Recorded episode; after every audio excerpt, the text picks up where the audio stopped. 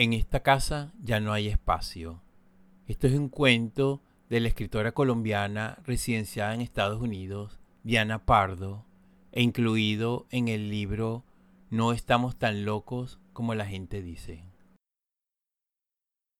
El día en que Julio Cortázar murió, Jorge Díaz estaba leyendo en la poltrona de terciopelo verde de su biblioteca.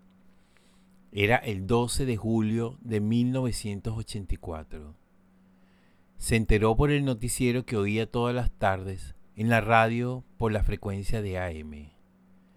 Dejó el libro encima de la mesita que tenía a su lado, se paró y empezó a dar vueltas por el poco espacio que le quedaba en su casa. Entró a la cocina y se sirvió un vaso de agua. Su empleada doméstica, que iba todas las semanas, entró en ese momento. ¿Está usted bien, don Jorge? le preguntó. Se ve muy pálido. Él no respondió. Abrió la puerta y salió tambaleando. Estaba en shock. Su amor por Julio Cortázar empezó cuando tenía 20 años. Hacía poco había entrado a la universidad a estudiar derecho y aunque le gustaba, la literatura era su verdadera pasión. El bibliotecólogo de la universidad, al verlo ir cada tres días a sacar un nuevo libro, le recomendó que leyera un cuento que había salido publicado hacía ya unos años en la revista Anales de Buenos Aires, cuyo director era Jorge Luis Borges. Casa Tomada se llamaba. Su autor, Julio Cortázar. Se llevó la revista sin muchas expectativas pero cuando terminó de leer el cuento estaba maravillado. Esa noche lo leyó una y otra vez, buscando el significado de aquellos murmullos que oían en su casa los hermanos protagonistas de la historia, esa presencia invisible que los fue obligando a dejar poco a poco el refugio que era su casa. Quedó fascinado con el estilo y la narrativa de realidad fantástica del escritor al día siguiente volvió a la biblioteca y sacó todos los libros que tenían de Cortázar. Se sumió en ellos. Al cabo de un tiempo, Jorge Díaz se convirtió en un experto de la obra de Cortázar. Le recitaba de memoria a su esposa pasajes completos de bestiario o de rayuela, y ella al comienzo se los celebraba. Jorge conocía el contexto y el lugar donde el autor había escrito cada una de las piezas literarias.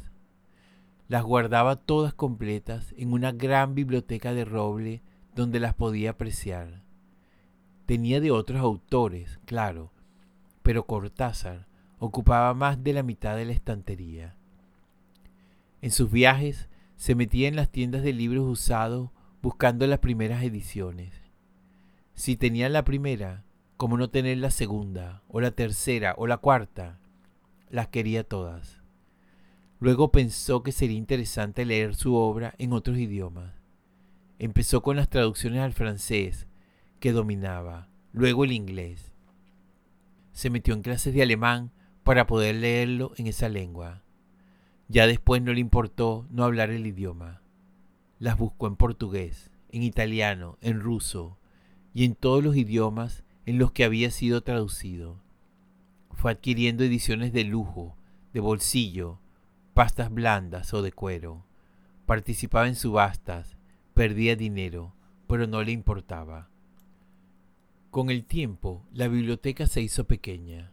Los libros que iba adquiriendo los iba poniendo encima de su escritorio, sobre las mesas de la sala, en su mesa de noche, en el piso al lado de su cama. No vaya a ser que se desvelara y necesitara uno de sus libros a la mano. Un día, su esposa se disponía a hacer la cena y al abrir la nevera la encontró llena de libros. Explotó de furia. No aguanto más tus libros regados por todas partes, le gritó, saliendo de la cocina y dando un portazo.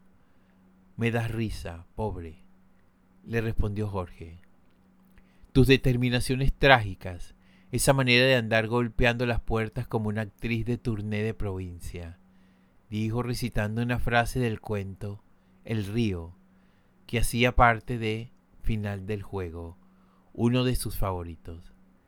Se le estaba convirtiendo en una costumbre eso de recitar párrafos o frases de alguno de los cuentos o novelas del autor.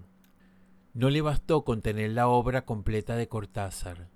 Empezó a adquirir hábitos que copiaba de su ídolo. Cambió el café por el mate, la música clásica por el jazz, y por si fuera poco, adoptó un par de gatos callejeros, como los que tenía el escritor, que con el tiempo se hicieron parte del mobiliario de la casa. Andaban sigilosos entre los libros y no molestaban a nadie, aunque la esposa de vez en cuando tropezaba con ellos y se llevaba un gran susto. Comenzó a leer a los autores traducidos por Cortázar. Se inició con Edgar Allan Poe.